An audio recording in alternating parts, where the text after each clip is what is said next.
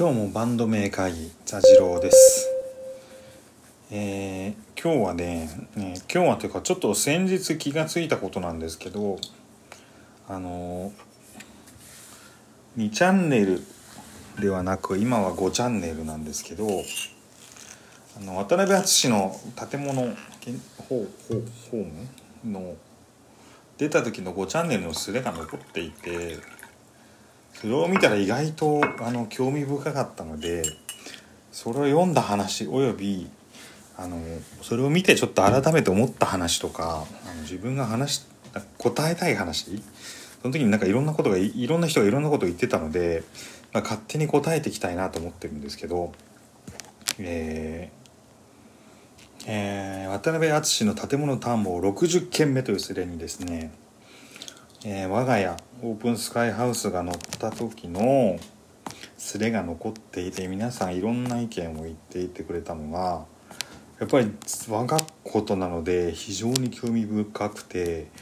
えー、結構みんなその合法合法じゃないみたいなので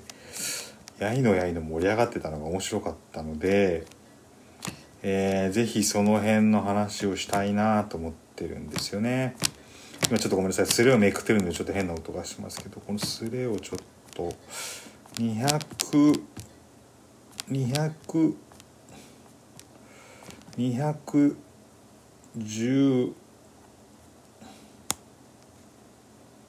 八？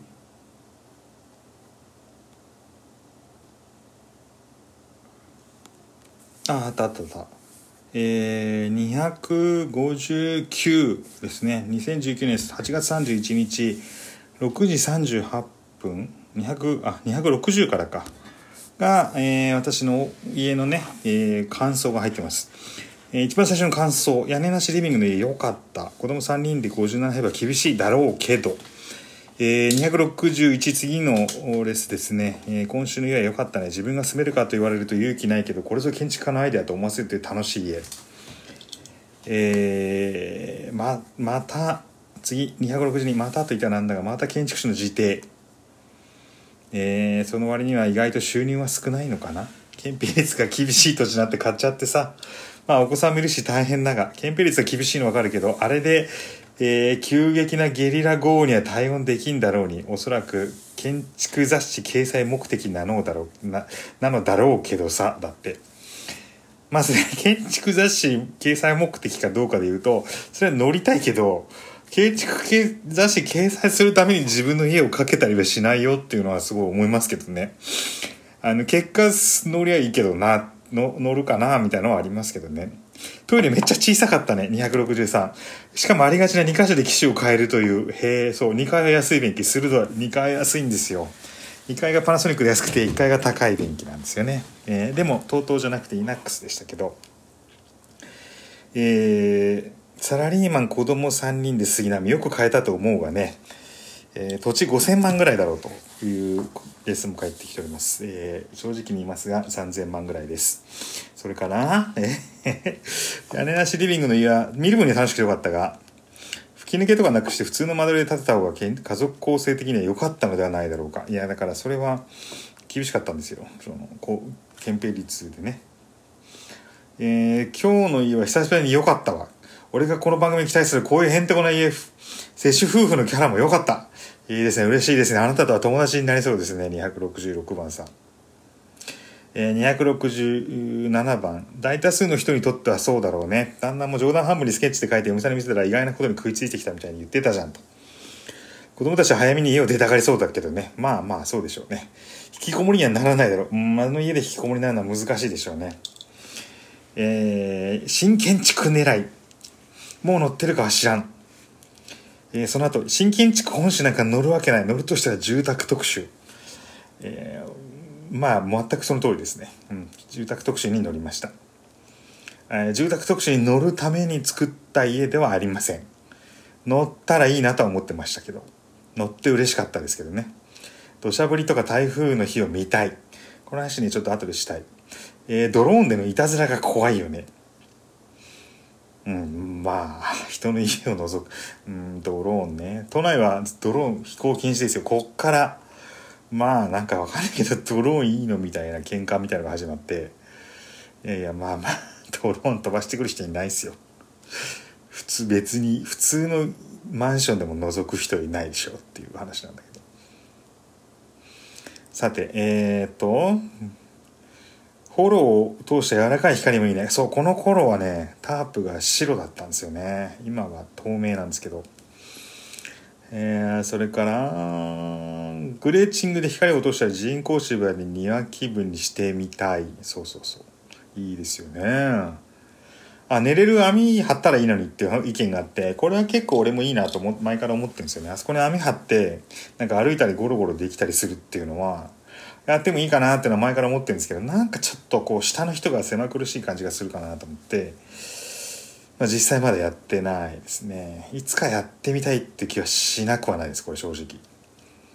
それからえー、なんだろう。ああこの辺からなんかまだ始まるこうなんかちょっと嵐っぽい人と戦ってるんですよねこの皆さんがね。お来た来た。281番。屋根なしの家。乾燥。違法建築。飯食ってる時タープかけてるってことは常にかけているだろう。これはねあのちょっと後で詳しく話しますね。ほぼほぼまああのなんでしょう。別にこれに反論する気はないというかあのまあそう言われたらそうですねっていう。それからセミとか飛んできたりうるさい人は意外と飛んでこない。鳥の糞とかは大丈夫なのかな。えっ、ー、とねタープをかけていてほとんどご指摘の通りタープをかけてる日々が多いんですけどあの鳥の糞がね急に落ちる時は23個急に落ちたりして全然そうじゃない時は全然落ちないしセミも1匹中に入ってきたかな。セミとあとなんかでっかい、えー、カマキリが入ってたことがあるんだよな。まあそれはちょっと置いました鳥あとは雨の日に収納から物出すに傘さすのかなって書いてあるんですね。あのまあ一言で言うとですねほとんどの場合タープをかけてます。あのこれえっ、ー、とあの住宅特集に載った時の次の月の公表であの内藤博先生が言ってたんですけどあのこの人は多分オープンカーみたいにして使ってんだねっていうことで全くその通りでえー、まあオープンカーだと思ってください。普段あのじゃあオープンカー家に駐車する時は屋根かけてますよね。って言われたら屋根かけてますしあもうこの話この後違法建築の話がちょっと続くから先にこの話しますけどいや脱法だろうみたいな話と違法だろうみたいな話が、まあ、すげえ出てくるんですけどあのー、なんでしょうね、えー、接種であり一応あの設計は私と友達でやりましたけど、あのからしてあの、まあ、脱法であるということに関しては認識あります。正直ね。これはまああの何でしょう。あの常にここにタープを貼りますって言ったら絶対に、えー、確認申請は下りなかったものです。でも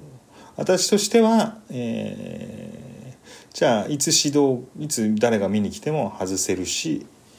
えー、貼ろうと思ったら貼れるみたいなところで、えー、考えてますしあのー、なんかこの話をいろいろこうずっと見ていて私が思った感想を喋りたかったので今日ちょっと話してるんですけどあのー、えー、結構その面白いアイディアってこう法の境界線に生まれるみたいな話は以前からあってあの例えばウーバーとかそうですよね。ウーバーってもうもうだいぶあの日本のタクシーも変わってきてしまったので皆さん少しずつ実感はあると思うんですけどあれはそのなんなんでしょうね。こうまさに境界線な話なんですよね。つまり、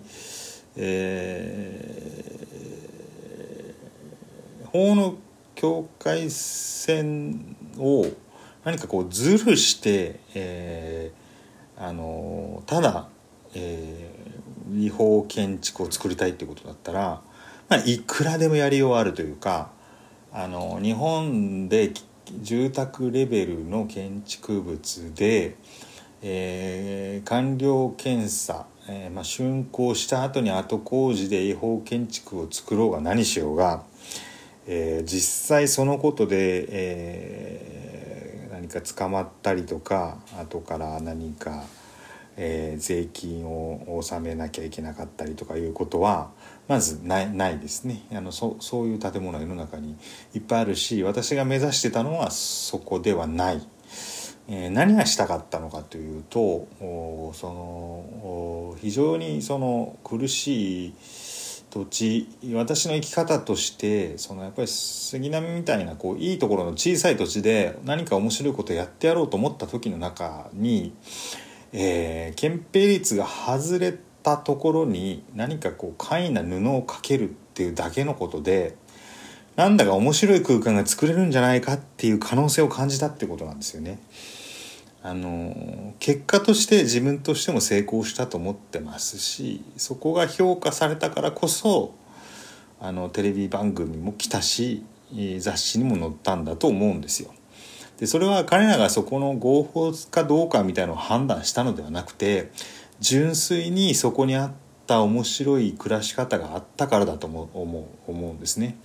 その担保っていうか要は違法とか脱法だずるじゃんっていうのは別にいくら言ってもらっても構わないんですけど、えー、いくら言っても構わないですし言ってもらっても構わないです構わないですしじゃあ建築主事が検査に来ますとかあんたのせいで法令が変わりましたとかいうことでも別にそれはそれでそのその未来は私は全然受け入れるつもりでいます。でも、えー、でできたものっていうかそこで達成できたその家の面白さみたいなものはあの今のところあの家にしかないですよ。それはもう絶対に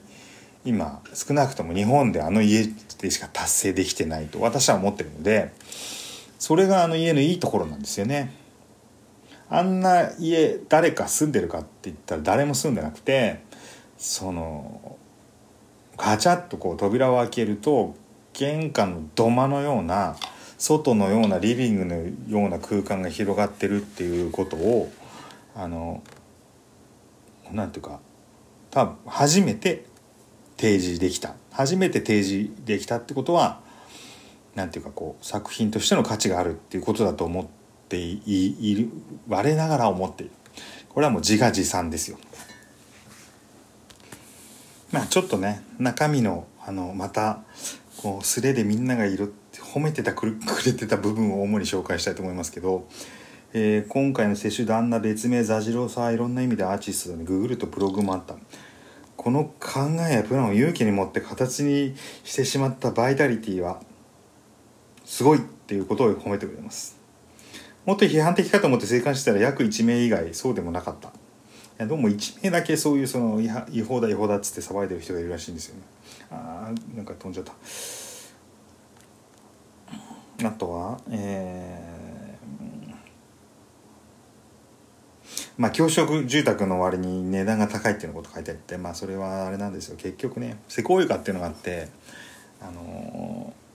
ー、吹き抜けでもその吹き抜け部分の床を数えるっていうか外壁量でいうと普通のでかい家と一緒になってるので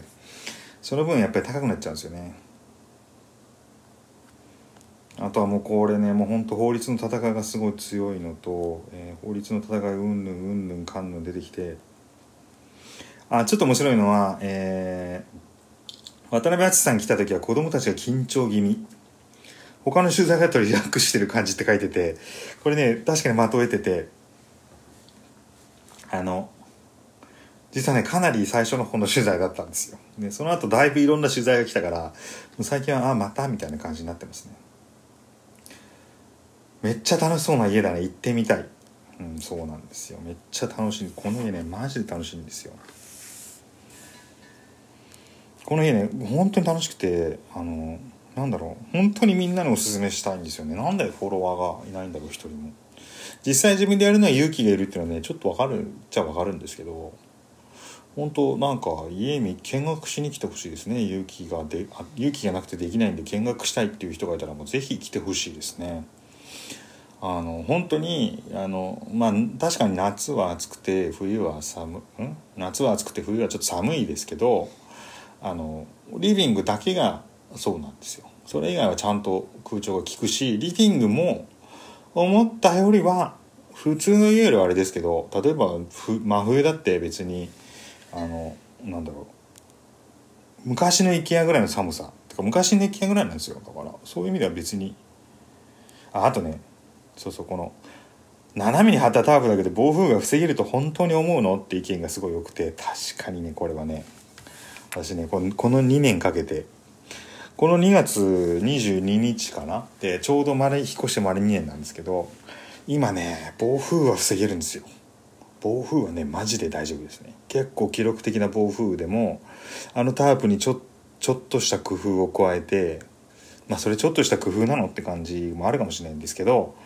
あのなんかこうちょっとポールを足してるんですよね。あの水がうまく流れるように。あの、まあ、それもポールもすぐ取れるんですけどそのポールを足せばもう暴風雨でも大丈夫です。あの記録的な台風とか来てもまあ多分大丈夫。えー、真夏にはタープを張ってエアコンとかあでね冬はダメです。冬っていうか冬はいいんですけどあの雪はねやっぱどうしてもダメ。重くて。重くてダメですね。あれは耐えられない。えー、真夏はタープ張ってエアコンとかかけるとかあるしね。そうその通りです。アウトドア好きには中にいる分に多少雨がしたってきてもそれはそれで OK なんだろうけど。そうあの多少雨が降ってきてもね別にいいいいいい使い方しかしてないんですよ最初から。そんな綺麗綺麗なリビングだと思って使ってないので。えー、夏真夏は虫が入り放題とか決めつけるのがダメ。そう思ったより入ってこないですね。蚊もねこの人が言う通りそんなに入ってこないんですよ。思ったほど入ってこない。それからえー、タープで、えー、雨の日はもうそういう覚悟なんだからいいだろうっていう話とかそれから天気予報に敏感だみたいな話座次郎さんの何かブログかなんかにも書いてあったよみたいなこと書いてくれる人がいてなんだか嬉しいですね。わざわざブログを見てくれたんですね。この流れまさか久々の接種降臨か接種降臨すればよかった。ほんとこれすごい降臨したかったな。今最近気づいたんですよ。そうか2チャンネルで見てる人がもいるかもしんないって。いやそうなんですよね。まあその本当にそういう覚悟で住めばっていうか何でしょうね。全然外みんなが思っているずっと快適なんですよあそこ。これはね何ていうかこうまあ確かにねその何にもしないで掃除機も何にもかけないでいきなりこう床にゴロンってしてあのなんか何の誇りもないみたいなところではないんですけどでもあのなんかリビングに求められてる機能って実はそうじゃないっていうかソファーにボカーンって座れればよかったりとかカーペットがあるとこにゴロンと転がれればよかったりとかなんかそういうものでね。であとテレビも本当にあのちゃんとしたサッシの中に入ってるのであの雨とかでどうどうかなるようなもんじゃないっていうか本当にタープを開けなきゃいけなくて雨とか雪とか降らす時はあの割とそうね1時間はかかんないそのなんていうかパッと物をこうあのあああまなんていうかひさしの下に避けられるようにはなってるんですよね。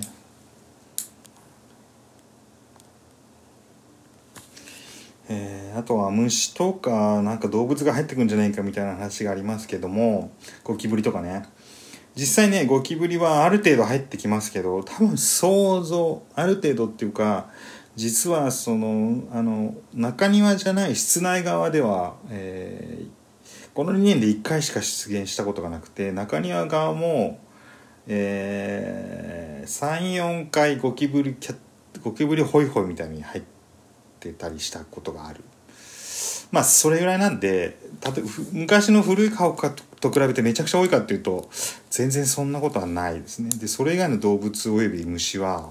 まあ、まず出てこないですね。まあ、蚊は確かにいますけど、日本、昔日本科学リニューアルしましたみたいなのと大して変わらないレベルだと思います。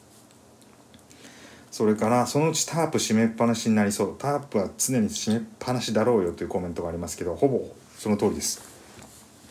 あの、本当に天気のいい時とか、お客さんが来た時とか、気持ちのいい時にだけ、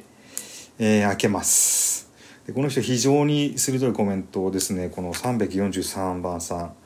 えー雪の日はあえて中庭に雪を積もらすんじゃねえ。座次郎氏の性格から言って都内に1 0センチくらいの雪でも降ったら雪だるまを作ってネットに公開しそうだよ。もうまさにこの人俺のことよく分かってますね。なんで俺のことこんなによく知ってるの？この人知り合いかなってぐらいですね。本当にね雪だけはどうしようもなくてあの雪は結局重くてタープがあの持たれてきちゃうので雪だけはもう中に降らさせられてないです大雨は大丈夫になりました。雪大雨か台風的な大雨はまあ多分大丈夫ですね。よほどの大雨本当に数年に1回とかだと思います雨は。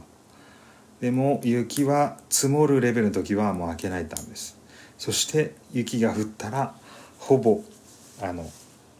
ネットにあげます。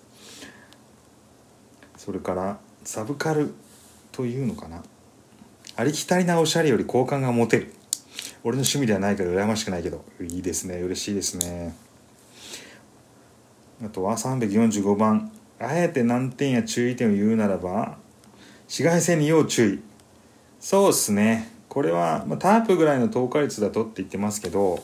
えー、タープもガラスも多分透過率だけで言うとそんなに変わらないかな、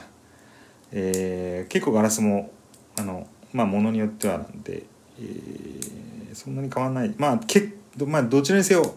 あのこれ明るい家あるあるなんですけどあの私の実家も非常に日が入る家なんですけどやっぱりもう物が焼けるっていうかあの絨毯が焼けるとかねあの本の表紙が焼けるとかいうのはね非常に強いですね。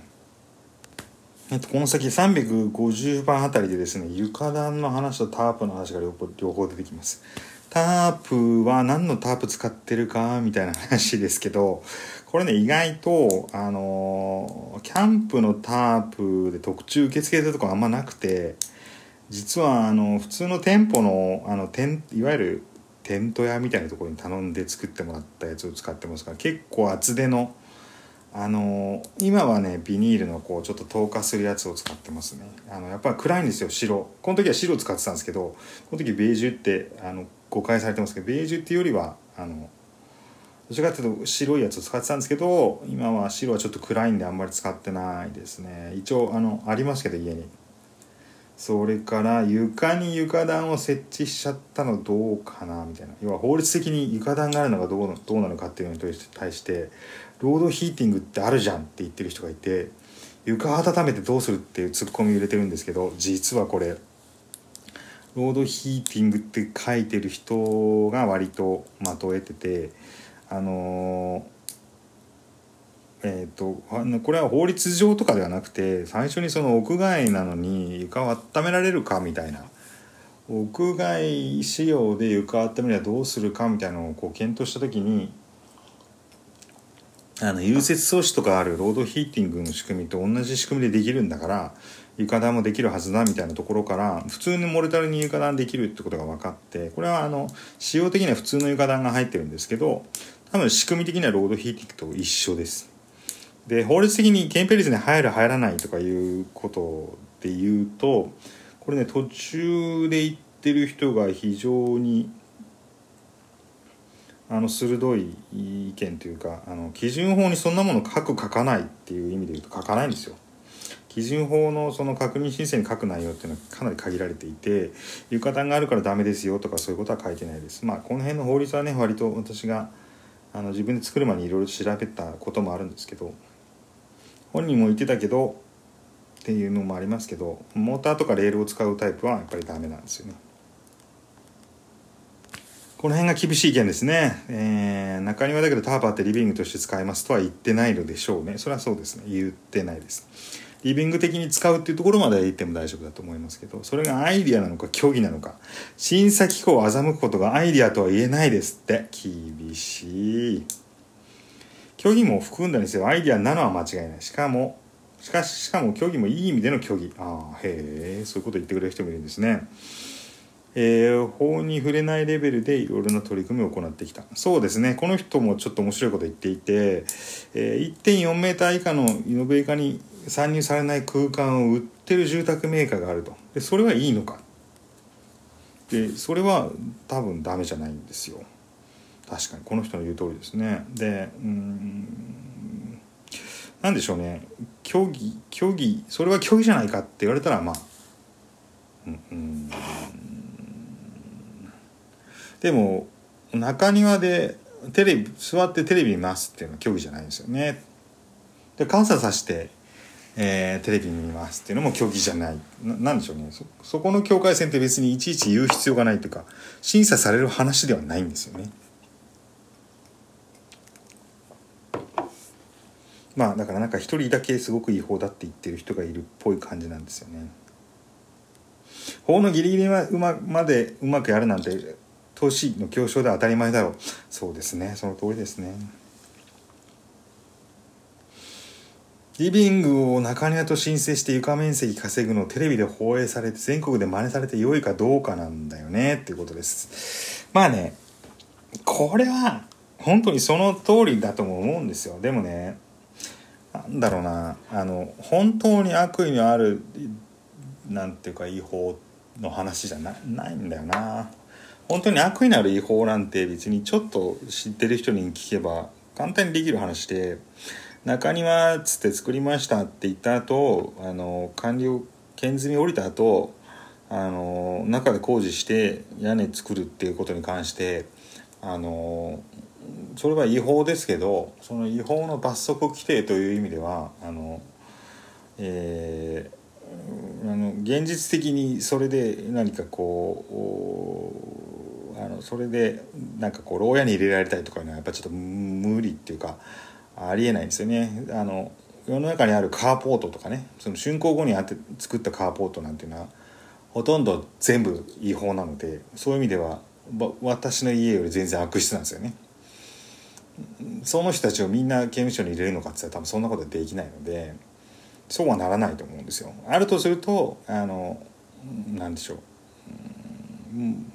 まあこれこれあれあれからもう2年経つから一向に流行る気配がないので多分そんなことも起きないんでしょうけどあのあるとすると、えー、各一番最初にあり得るのは各自治体が、えー、なんか中庭の場合はこうこうこういう条件じゃないと、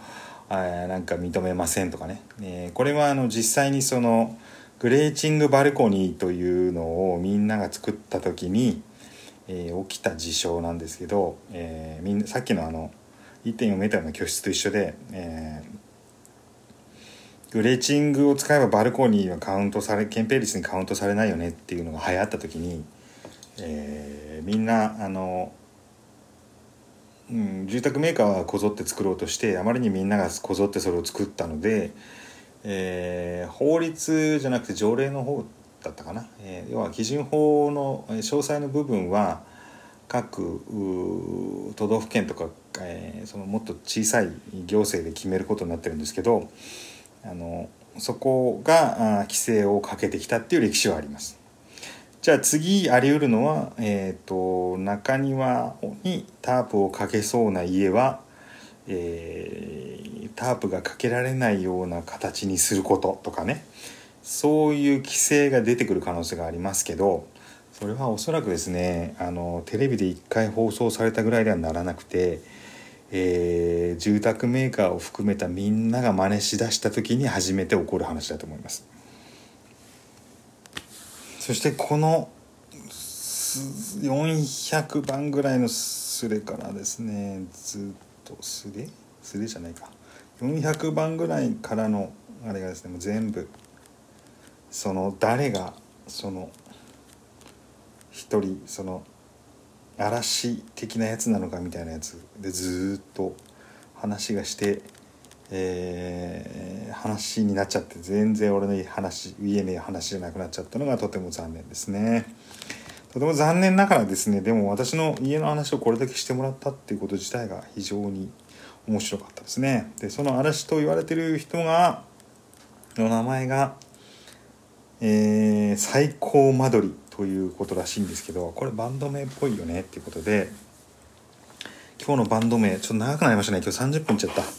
最高間取り今日のバンド名は最高間取りです。